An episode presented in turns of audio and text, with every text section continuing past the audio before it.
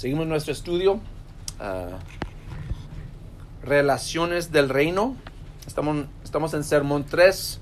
Aceptar la disciplina. Estamos en Mateo capítulo 18.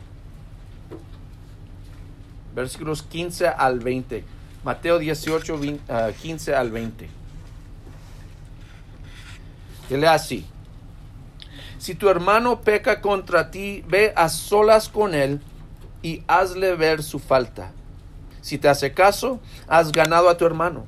Pero si no, lleva contigo a uno o dos más, para que todo asunto se resuelva mediante el testimonio de dos o tres testigos. Si se niega a hacerles caso a ellos, díselo a la iglesia. Y si incluso a la iglesia no le hace caso, trátalo como si fuera un incrédulo o un renegado. Les aseguro que todo lo que ustedes aten en la tierra quedará atado en el cielo y todo lo que desaten en la tierra quedará desatado en el cielo.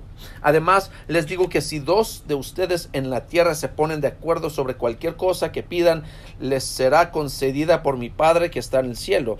Porque donde dos o tres se reúnen en mi nombre, allí estoy yo en medio de ellos. La, la- la disciplina no es agradable en el momento. Amén. Es algo pesado. Es algo también necesario. Y aquí el Señor está dándonos el método piadoso para disciplinar a la iglesia. Entonces es, es importante entender lo que Jesús está diciendo aquí. Expresa en versículo 15 la meta de la disciplina en la iglesia. Dice, si tu hermano peca contra ti, ve a solas con él y hazle ver su falta. Si te hace caso, ¿qué? Has ganado a tu hermano. Eso es el, el propósito, esa es la meta de hablar con nuestros hermanos de su pecado, de la disciplina en la iglesia, es ganar al hermano, no es para simplemente regañar al hermano, hacerle sentir mal o cualquier otra cosa, sino primeramente queremos ganarle a nuestro hermano, al Señor de nuevo.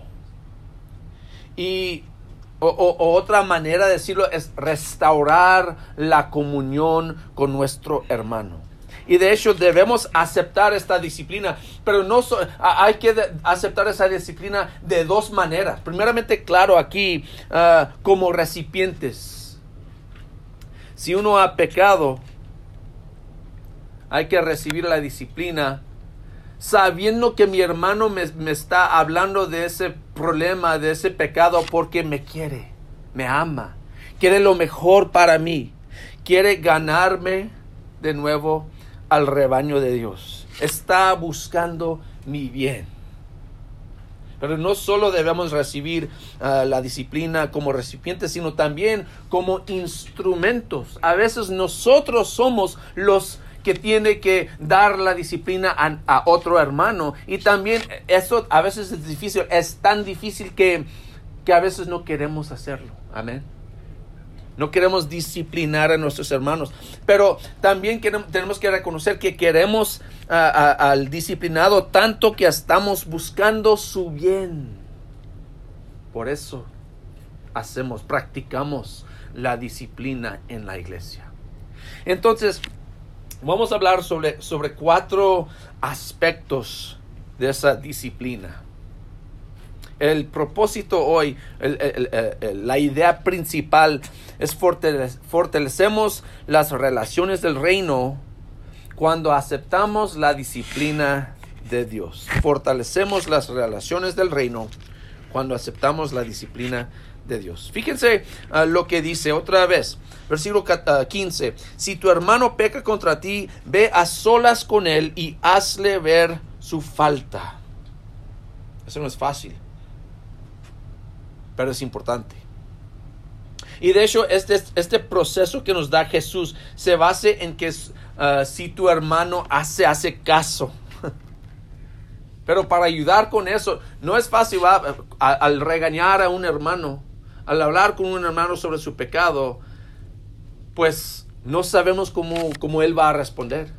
Y puede responder de muchas maneras. Y, y, algunas de sus respuestas, hermanos, depende de cómo nosotros traemos el problema a Él. Amén. Si yo vengo a Él con orgullo, que, que, que yo vengo a Él como con, con un egoísmo, una, una idea de que yo soy superior a Él, entonces la manera en que responde muchas veces no va a ser muy positiva. Entonces, de hecho, todo lo que hemos estado estudiando nos está preparando para esto.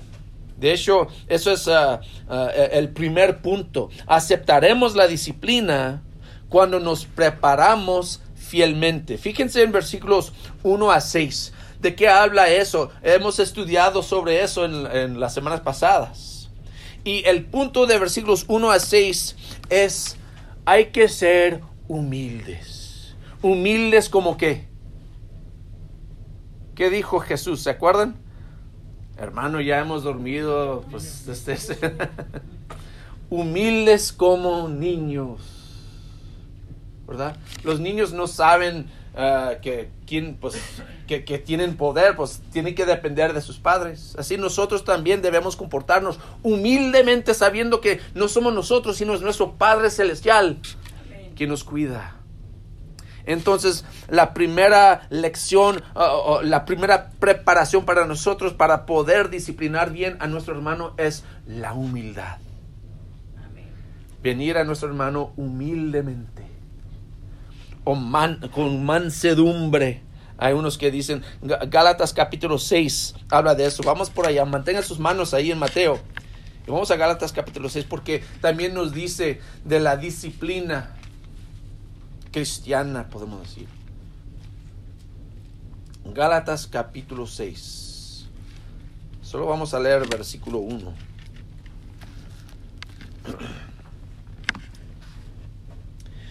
Y le así, hermanos, si alguien es sorprendido en pecado, ustedes que son espirituales deben restaurar, restaurarlo con qué? Una actitud humilde o con un espíritu de mansedumbre. Entonces, al llegar a ayudar a nuestro hermano, empieza con la humildad empieza con la humildad. No solo la humildad, sino también la santidad. Fíjense en versículos 7 al 9 de Mateo capítulo 18. Otra vez regresamos ahí. Mateo 18.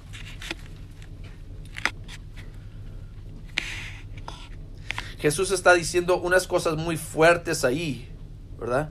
Versículo 8, por ejemplo, si tu mano o tu pie te hace pecar, córtatelo y arrójalo. Más te vale entrar en la vida man, uh, manco o cojo que será arrojado al fuego eterno con tus dos manos y tus dos pies. Jesús está avisándonos, hay que tener cuidado. Hay que, hay que cortar de nuestras vidas las cosas que nos hacen pecar. No está hablando de su esposo o esposa. ¿eh? no, eso no. Sino esas cosas que permitimos vivir en nuestras vidas que nos, nos hacen daño espiritualmente. Está diciendo, hay que ser santos. Cuando, cuando, uh, cuando queremos corregir a un hermano, hay que buscar primeramente también solo la, la humildad y también la santidad. Porque al, al entender la lucha de, de, de, querer ser santo, más bien vamos a entender qué tan difícil es para nuestro hermano también querer ser santo. Amén. Vamos a entender que yo sé que no es fácil. Yo, yo, no es que yo, yo vengo a ti, hermano, y porque yo ya he vivido una vida buena y yo sé cómo es, y ah, pues ¿por qué no puedes, hermano? No. Con humildad y con santidad, sabiendo que así, así es la vida. No solo eso, sino también la preocupación. Fíjense en versículos 10 a 14. Eh, usa Jesús un ejemplo, ¿verdad? otra vez, hablamos de eso la semana pasada. De ese hombre en versículo 12, si un hombre tiene 100 ovejas y se le extravía una de ellas, ¿no dejará las 99 en las colinas para ir en busca de la extraviada? Querer cuidar a nuestro hermano, la preocupación también es importante. Debemos preocuparnos por nuestros hermanos. Y como mencionamos la semana pasada, hay que rechazar ser pasivos. Muchas veces, muchas veces no es que tenemos rencor o queremos algo malo para nuestros hermanos, es simplemente que no hacemos nada. Amén.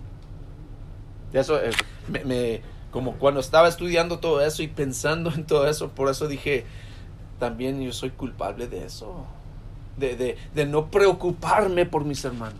Que, que ser pasivo por ellos es lo mismo que no preocuparme por ellos. Hay que ser activamente buscando el bien de nuestros hermanos. Todo eso es parte de la disciplina. Es la preparación que necesitamos en nuestro corazón y nuestras vidas para poder ah, corregir bien a nuestros hermanos. Entonces, eso es punto número uno. Aceptaremos la disciplina cuando nos preparamos fielmente. Hay que prepararnos, hermanos. Número dos, aceptaremos la disciplina cuando seguimos el proceso. Y eso es importante, eso es como los, son los pasos que vemos aquí en, lo que Jesús está diciendo. Es importante, hermanos, es muy importante seguir el proceso así como Jesucristo lo instituyó. Empezamos otra vez con la meta final en nuestra vista. vista. ¿Cuál es la meta final? Ganar a nuestro hermano ganar a nuestro hermano. Eso es el propósito, la meta de eso. ¿Ok? Entonces, empezamos con la meta final y luego, ah, y, de hecho, sí, sí, sí tenemos este proceso, pero a veces antes de empezar el proceso hay como unos pasitos que tenemos que tomar. A veces el pecador empieza el proceso. Vemos eso en Mateo 5, 23 a 24. Uh, pues vamos allí, ya que estamos en Mateo. Es más, muy fácil. Mateo 5. A veces pensamos como que es la responsabilidad de uno cuidar al otro, pero también es la responsabilidad del otro cuidar al uno. ¿Me, ¿Me, explico? Hay que cuidarnos unos a otros, se dice. No solo uno a otro, sino unos otros. Mateo capítulo 5, versículos 23 a 24. Jesús dice, perdón, ah, por lo tanto, si estás presentando tu ofrenda en el altar y ahí recuerdas que tu hermano tiene algo contra ti, deja tu ofrenda ahí delante del altar. Ve primero y reconcíliate con tu hermano. Luego vuelve y presenta tu ofrenda. Yo lo imagino así. Que mi hermano peca contra mí. ¿Sí? Y, él ha hecho, no está solamente hablando de, ofender, sino un pecado, algo que, es malo, ¿verdad? Tal vez, sí. Ah, tal vez es, es, un, vamos a decir, un chisme. Mi hermano ha, ha dicho algo malo de mí a otro hermano. Ha hablado mal de mí. De lo que vemos aquí en Mateo 5 y 18, lo que yo veo es que el hermano que ha ofendido a pecado se da cuenta del pecado que ha hecho.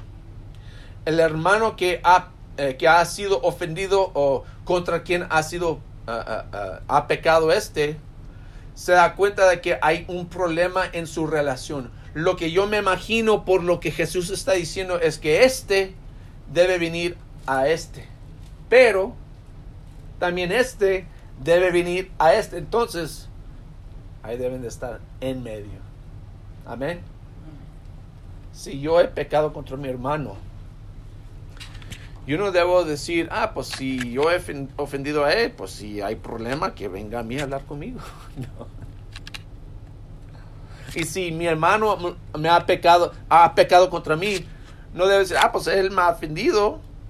Si se siente mal, debe de venir a mí a hablar. No los dos deben buscarse el uno al otro. reunirse ahí en medio, ¿verdad? Para arreglar la situación. Así lo vemos. Entonces a veces eso es lo que pasa. El hermano que, que ha sido ofendido, a veces no tiene que esperar, no tiene que ir a buscar al hermano porque ah, inmediatamente ese hermano viene. Me ha pasado varias veces que una vez yo recuerdo, fue una lección bien para mí. Y de hecho ni recuerdo lo que dijo el hermano, ni recuerdo la circunstancia, gloria a Dios. Pero un hermano, ah, como un día después de que nosotros estábamos juntos hablando, vino y dijo, ah, oye, oye Lani, ah, quería pedirte perdón porque dije algo ayer a ti y no, pues a lo mejor te ofendí. Y yo fui sorprendido porque ni me di cuenta. Pero fíjense el corazón de este hermano de, de, preocuparse tanto por mí que Tal vez he hecho algo para ofenderte, hermano. Quería pedirte perdón. Qué maravilloso corazón. Amén. Qué maravilloso corazón buscar. Y, yo, de hecho, ni, yo no sabía, dije, no, hermano, pues de hecho, no me ofendiste nada, ni lo pensé. Pero se preocupó tanto que, que no quiso dejarlo así. Tenía tanta humildad así así debemos ser. Entonces así, así pasa a veces. o al opuesto, al otro lado de la cosa, el pecado es tan tremendo, es tan público, es tan ofensivo que no es apropiado ir a hablar con el hermano así uno a uno. Es algo público. Lo vemos eso en 1 Corintios 5, 1 a 5, cuando dice, es ya del dominio público que hay entre ustedes un caso de inmoralidad sexual que ni siquiera entre los paganos se tolera, a saber que uno de ustedes tiene por mujer a la esposa de su padre. Eso no es algo como que, hermano, ah, esto no está bien que tú estés... Todos ya saben lo que está haciendo él. Entonces Pablo está diciendo, no es que hay que ir a hablar con ese hermano personalmente. Todos deben de hablar con él ya, porque es un problema grande. Hasta el mundo está mirando a este hermano diciendo, ¿qué? Es una circunstancia diferente en que no debemos de tomar estos pasos porque ya brincó este hermano los pasos. ¿Me, explico? ¿Sí? En este caso, hermano, calladito no se ve más bonito, ¿eh? Hay que responderme. la, otra cosa o... Ah, o, tal vez eh, como la, otra circunstancia en que tal vez no, no estamos listos para este paso. Es que a veces, a, veces el hermano no, le tiene confianza al otro. ¿Verdad? Que si tal vez eh, yo no soy la persona que, a, quien esta persona va, va a escuchar. Hay un buen ejemplo de eso en Hechos capítulo 9, si van conmigo. Espero que hayan tomado su café en la mañana, hermanos, porque esto vamos a tomar mucho tiempo. ¿eh? Hechos capítulo 9.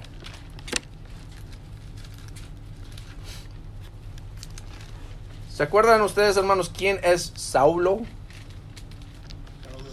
Saulo. Ya no lo conocemos como Saulo porque cambió su nombre a Pablo, ¿verdad? Saulo tenía un gran problema que por años había estado atacando a la iglesia de Jesús.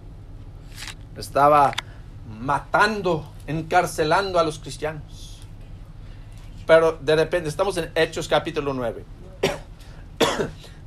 De repente, él mismo ve la luz. Una manera de hablar, porque hasta vio la luz tan, tan fuerte que perdió su vista, ¿verdad? Pero él se convirtió en cristiano. Pero ahora todos esos cristianos que, que fueron sido perseguidos por él, pues dicen, ¿y tú de repente eres un cristiano? ¿Podemos contar contigo? Y aquí vemos la primera vez en que Ah, Saulo, que es, quiere cambiar todo, quiere unirse con la iglesia. Hechos capítulo 9. Hechos capítulo 9. Estamos en versículos 26 a 28. Dice, cuando llegó a Jerusalén, trataba de juntarse con los discípulos, pero todos tenían miedo de él porque no creían que de veras fuera discípulo. Entonces Bernabé lo tomó y a, su cargo y lo llevó a los apóstoles. Saulo les describió en detalle cómo en el camino había visto al Señor, el cual le había hablado, y cómo en Damasco había predicado con libertad en el nombre de Jesús. Así que se quedó con ellos y andaba por todas partes en Jerusalén, hablando abiertamente en el nombre del Señor. En este caso, Pablo no podía ir a hablar con ellos, ni ellos con él, porque había falta de confianza. Necesitamos un cierto Bernabé para ser mediador. A veces pasa eso. Pero en esos casos podemos decir extremos. Eh, eh, no, no vemos los pasos aquí, porque hay otra cosa que tiene que pasar primeramente. Pero normalmente, regularmente, eso es el proceso que debemos tomar cuando yo veo que mi hermano ha pecado y especialmente cuando ha pecado contra mí. Entonces, el proceso es esto. Primeramente, confrontar. Confrontar. Vemos otra vez Mateo 18, 15. Mateo 18, 15. Regresamos a este capítulo.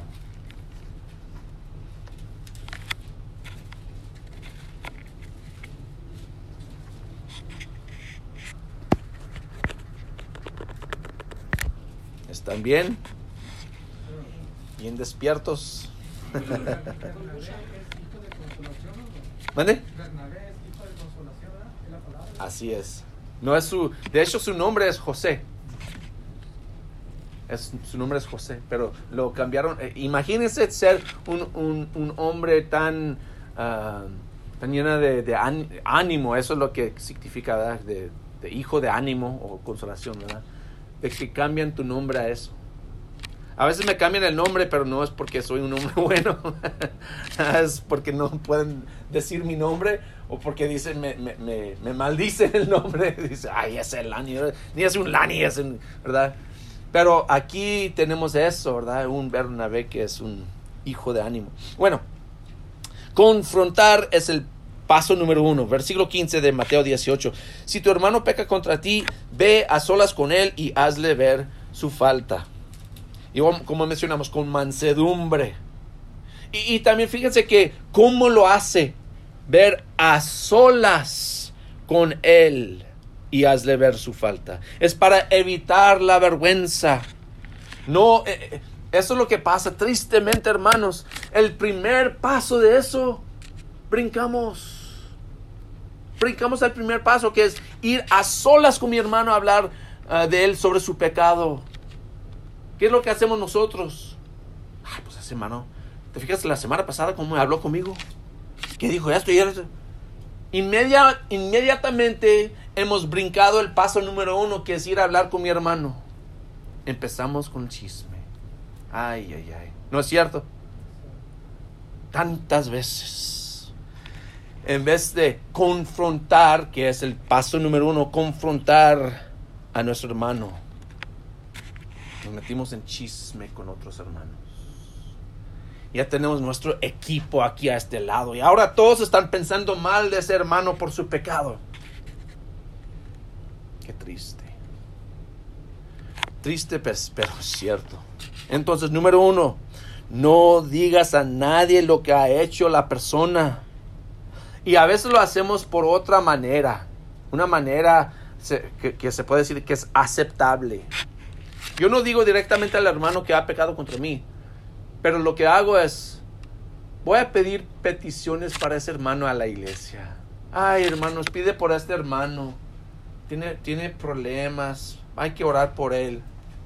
Todo el tiempo evitando confrontarlo y todavía queremos sentir, como hacer, hacerlo sentir como que nosotros somos los piadosos y ese hermano allí, ah, pues tiene problemas con Dios.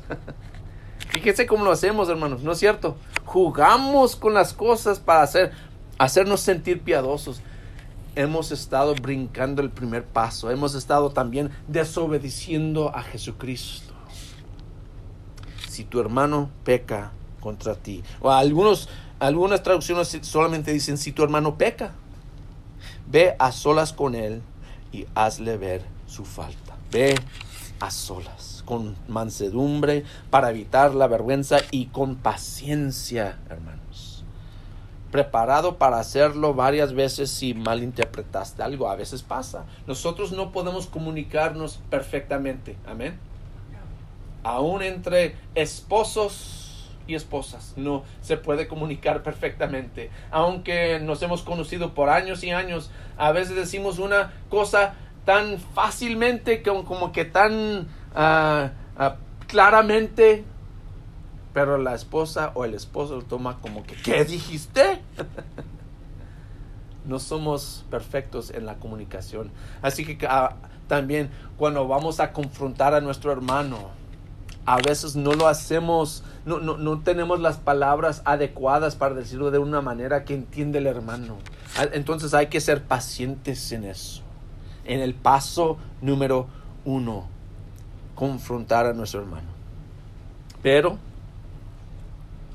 vamos a decir que si ese hermano sí entendió muy bien lo que decimos, lo, lo decimos muy plana, plenamente con humildad, con paciencia, mansedumbre, con un corazón humilde que, que solo quiere lo mejor para ese hermano.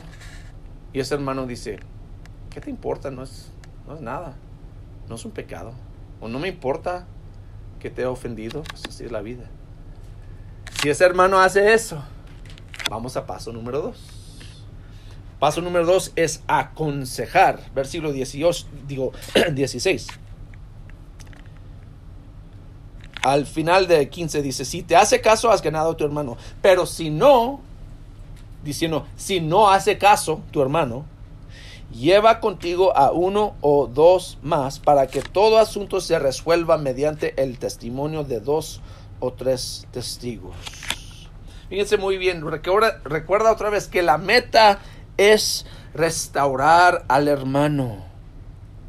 Entonces hay que buscar unos que tienen la misma meta, no que simplemente están de acuerdo contigo, como mi, como dicen en inglés, mi pasi, que son mis amigos que me van a defender si yo voy con ese hermano. Nosotros tres ahora te vamos a decir lo que has hecho mal. Todos los tres tienen que tener la misma meta de restaurar a este hermano. Todos los mismos, los, los tres tienen, tienen que tener la misma actitud de humildad al confrontar a este hermano y aconsejar, aconsejar a este hermano. Ellos están presentes para persuadir también con humildad y también son testigos del proceso, no del primer pecado. No es que si ellos también vieron lo que, lo que tú hiciste, hermano, no, eso no, porque solo fue peco contra mí. Son testigos del proceso, son testigos de que yo lo estoy haciendo de una manera buena, con humildad y con amor.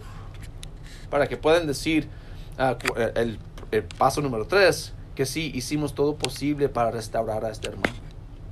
Eso es el paso número dos, aconsejar. Confrontar, aconsejar. Punto número tres, digo, digo paso número tres, versículo 17, la primera parte, es comunidad. Fíjense lo que dice. Si se niega a hacerles caso a ellos, díselo a la iglesia. Ahí, ahí viene la comunidad. Eso es paso 3. Es, es para demostrar que es un asunto serio. No es un juego. No es un chiste. No es algo ligero, hermano. Has pecado. Hay que arrepentirte.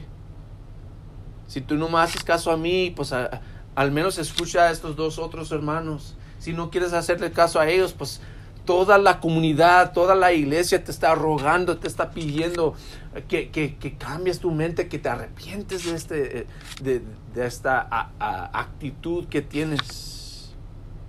Es muy serio. Ese es paso número tres. A veces también, hermanos. De hecho, no creo, no creo que ninguna persona aquí ha participado en esta forma de disciplina en esta iglesia. tal vez en otra iglesia, pero aquí no lo han visto porque es muy raro. A veces pasa, es muy raro. Pero esto es, esto es, es el punto, es muy importante que toda la comunidad esté de acuerdo en esta acción. Esto es cuando a veces hay problemas en la iglesia. Porque algunos dicen, ay, pero pobre, déjalo. Es que no, que, que no somos todos nosotros pecadores, pues déjalo. Pero hermanos, no estamos siguiendo el paso, los pasos de Jesús. Amén.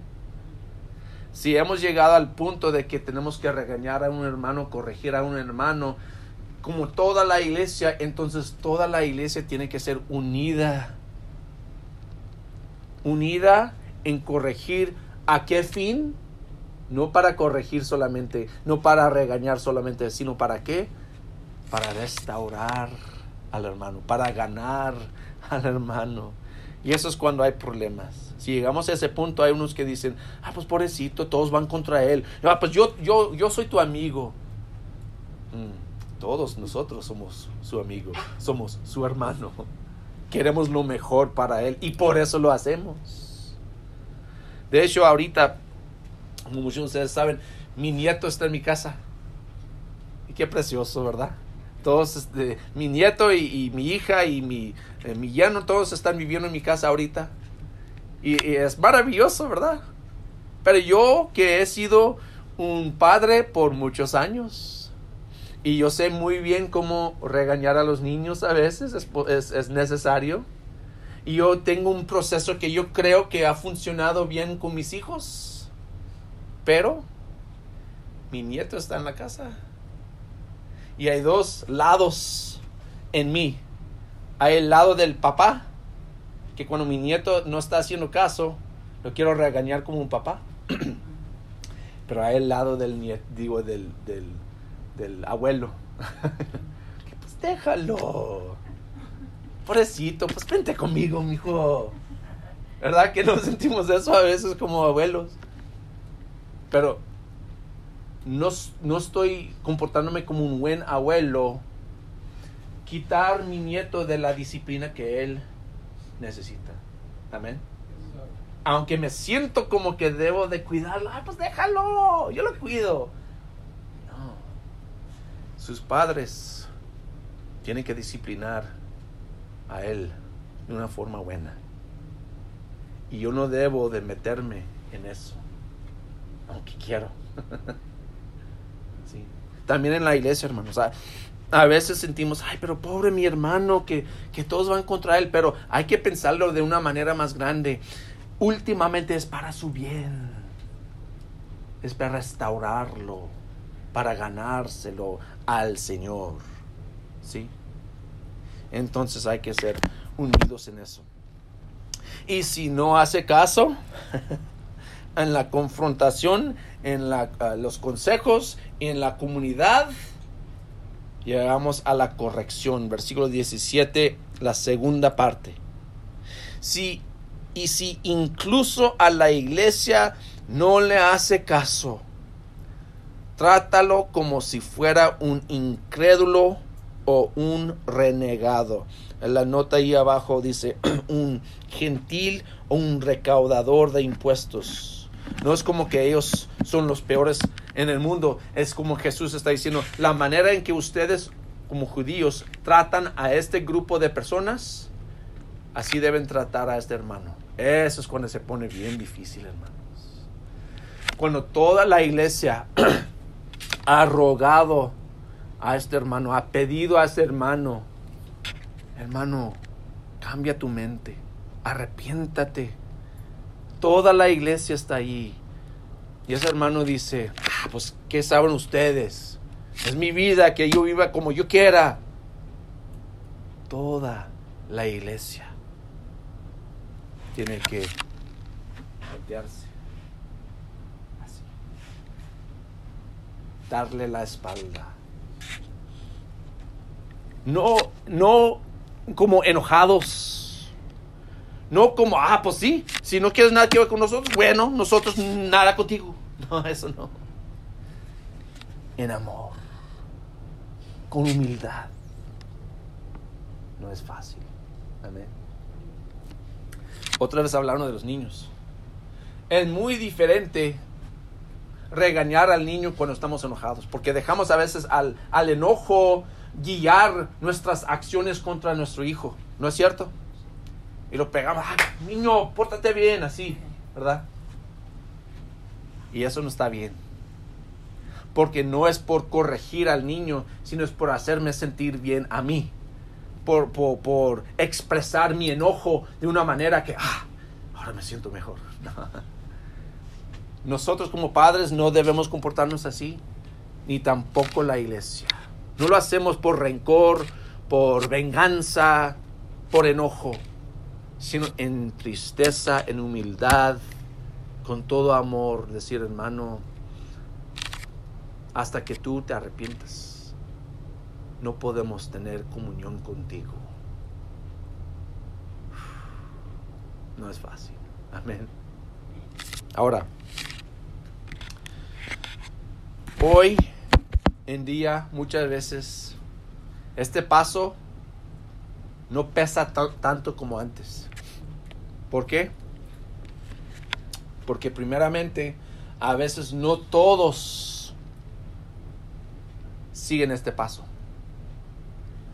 No todos en la iglesia lo hacen, entonces ah, la mayoría tal vez lo hace, pero algunos, algunos dicen, ay, pero es que somos, somos amigos desde antes. De hecho, yo, yo fui quien lo trajo a, a la iglesia, a Cristo. ¿Cómo lo puedo abandonar? No estamos siguiendo este paso. Tenemos que abandonarlo para que aprenda. No es fácil. Eso significa no comer con ellos, no, no servir con ellos, no mirar los juegos con ellos. nada. Para que se sientan eh, esa separación, para que digan, ah, esto no vale la pena, esto no está bien, no estoy bien con Dios, para que entiendan. Eso es el, el punto de eso. ¿Para qué últimamente? Para ganar a nuestro hermano. es decir, todo no está bien. Eso es para que aprendan hay que seguir este proceso de disciplina explicada por Jesús, aunque es difícil. Porque Jesús dijo, así lo debemos hacer. Ahora, brevemente vamos a continuar con eso para, para ver todo lo que Jesús está diciendo. Versículo 18, 19. Dice, les aseguro que todo lo que ustedes aten en la tierra quedará atado en el cielo y todo lo que desaten en la tierra quedará desatado en en el cielo. Además les digo que si dos de ustedes en la tierra se ponen de acuerdo sobre cualquier cosa que pidan, les será concedida por mi Padre que está en el cielo. A veces personas, y hemos sido culpables de esto, toman estos versículos como fuera de su contexto para decir que, ah, si queremos que Dios haga lo que queremos, estamos debemos estar de acuerdo en nuestras oraciones. No está hablando Jesús de eso. Está hablando específicamente sobre esta disciplina de la iglesia. ¿Me explico? Amén. No significa que si nos ponemos de acuerdo, ah, ok, queremos ah, un edificio más grande, pues vamos a ponernos dos o tres de acuerdo en, la oración y Dios tiene que darnos el, el edificio más grande. no. Está hablando de algo muy pesado. La decisión de separar a un hermano de la iglesia de Cristo. Y cuando nosotros hemos seguido todos estos pasos y decimos, ya este hermano no pertenece a nosotros hasta que se arrepienta, no solo viene de nosotros, hermanos. Él está diciendo que eso viene de Dios, viene del cielo tiene el poder, la autoridad del cielo. Eso significa, significa hermanos, como dije, es muy fácil hoy en día de, de, que esto no pase nada. Porque ¿qué es lo que pasa si toda la iglesia aquí regaña a un hermano y no hace caso? ¿Qué es lo que hacen? Van a la iglesia por allá. Ah, ok. No me quieren, ok. Yo voy para al northeast. Yo voy a la iglesia ahí al noreste. ¿Ha pasado? A veces pasa. Ay, ellos no me quieren, voy al Eastwood. Voy al, al Esther Street. Voy a, voy a otra iglesia. Por eso nosotros también tenemos que comunicarnos con nuestros hermanos.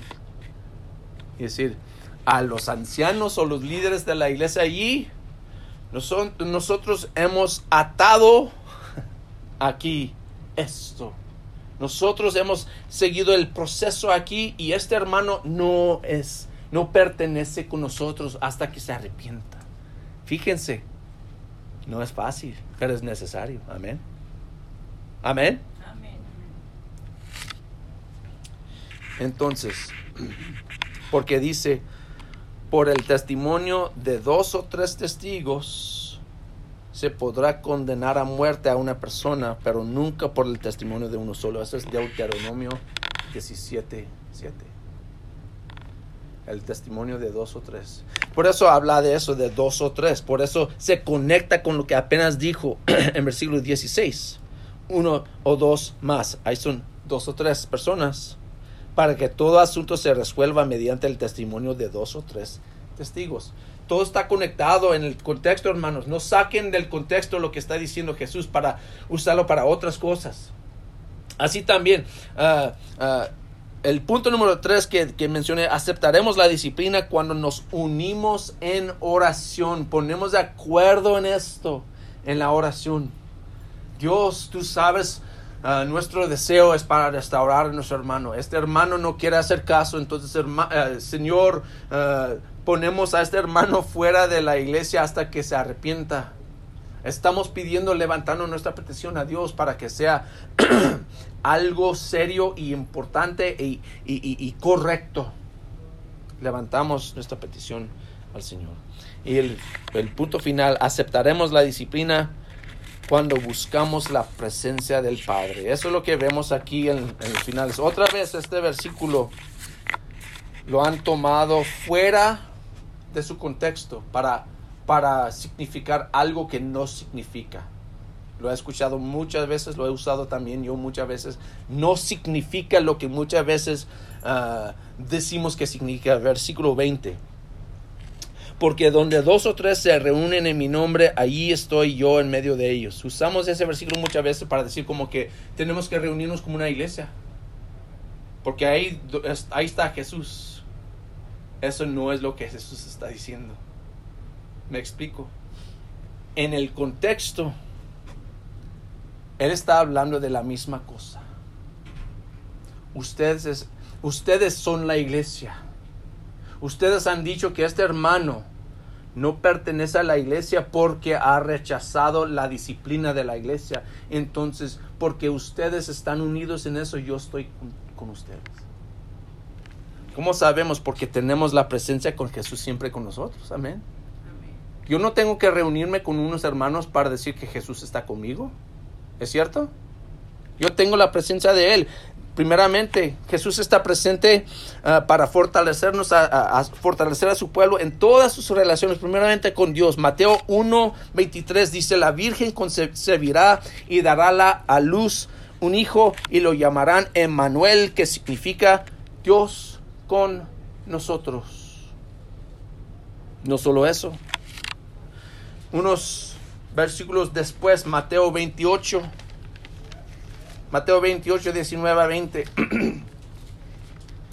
Dice, por tanto, vayan y hagan discípulos de todas las naciones, bautizándolos en el nombre del Padre y del Hijo y del Espíritu Santo, enseñándoles a obedecer todo lo que les he mandado a ustedes. Y les, les aseguro que estaré con ustedes cuando? Siempre, hasta el fin del mundo. No es, eh, estaré con ustedes solo cuando se reúnen dos o tres siempre estaré con ustedes. Entonces, Él está con nosotros. Y Él está hablando de, su presencia en como una manera de decir que donde yo esté, ahí está el Padre. Todo está conectado. Si ustedes se ponen de acuerdo en este proceso de disciplina tan fuerte, tan difícil, sepan que yo estoy de acuerdo con ustedes. Y no solo yo, sino mi Padre. No solo el Padre, sino todo el cielo. Están haciendo bien. Hermanos, la disciplina en la iglesia no es fácil. Ahora, para que sepan, no estamos hablando de eso porque hay un problema aquí que muy pronto van a ver que van a... a veces necesitamos este mensaje. Amén. Simplemente para recordarnos de lo que dijo Jesucristo. Queremos, hermanos, ser preparados para cumplir con la voluntad del Señor si hay tal situación entre nosotros.